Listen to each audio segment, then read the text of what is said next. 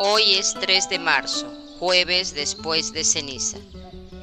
Del Evangelio de Lucas, en aquel tiempo dijo Jesús a sus discípulos, el Hijo del Hombre tiene que padecer mucho, ser desechado por los ancianos, sumos sacerdotes y escribas, ser ejecutado y resucitar al tercer día. Entonces decía a todos, si alguno quiere venir en pos de mí, que se niegue a sí mismo, tome su cruz cada día y me siga. Pues el que quiere salvar su vida la perderá, pero el que pierde su vida por mí, por mi causa, la salvará. ¿De qué le sirve a uno ganar el mundo entero si se pierde o se arruina a sí mismo? Buenos días, hermanas y hermanos. Saludos de la familia Torres Arana desde la ciudad de Tarapoto, San Martín, Perú.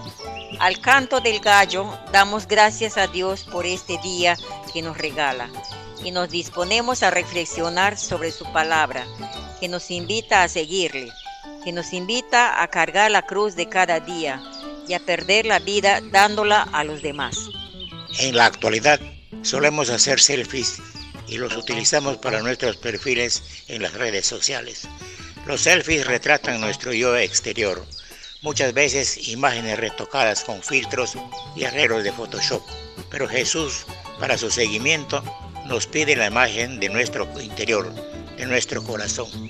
Tomemos nuestra cruz, tomemos nuestro yo, nuestro ego, nuestros dolores corporales, nuestras dificultades, nuestras faltas y ofrezcámoslos al Señor.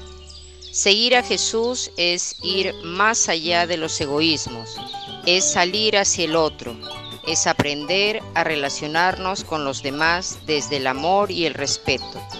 Es reconocer que la vida se encuentra orientada al reino de Dios, que va irrumpiendo en la vida cotidiana.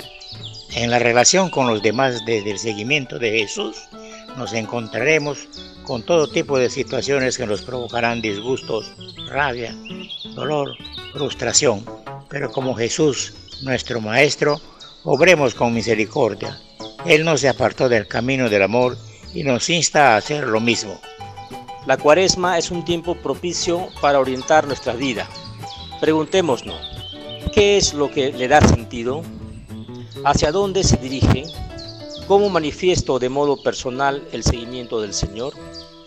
¿Cómo manifestamos los cristianos que somos una comunidad bendecida por el amor de Dios y que comparte ese amor los demás. Y damos gracias a Dios por los que hoy nacen y cumplen años, lluvia de bendiciones para ellos y sus familias. Y rezamos por todos los enfermos y por quienes se han encomendado a nuestras oraciones, de modo especial por Luis Eduardo Flores Tanaka y Johan Carlos Plaza Ibáñez. Que el Señor les conforte, les consuele, les sane y les dé la calma que necesitan. Y oramos por todos los difuntos, en especial por Rocío García Meléndez y Yolanda Céspedes Cárdenas, al cumplirse un mes más de su partida a la casa del Padre. Que descansen en paz y que Dios consuele a sus familiares y amigos.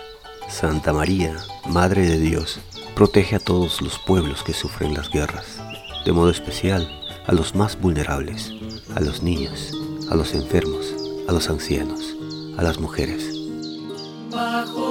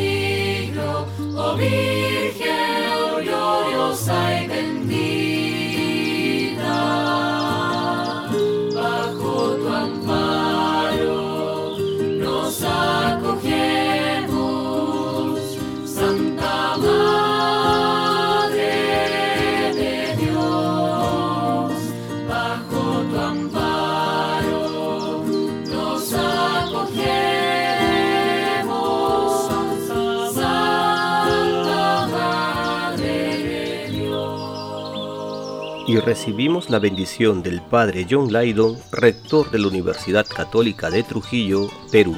Que el Señor de la vida siempre nos ilumine con su rostro, nos cuide en sus manos divinas, nos conceda la salud, que el Señor nos fortalezca y eleva nuestros ánimos, que nos indique el camino, porque Él es la vida y la verdad. Y que el Señor derrame su abundante bendición y su paz sobre cada uno de ustedes. En el nombre del Padre, del Hijo y del Espíritu Santo. Amén. Una producción de Alcanto del Calle.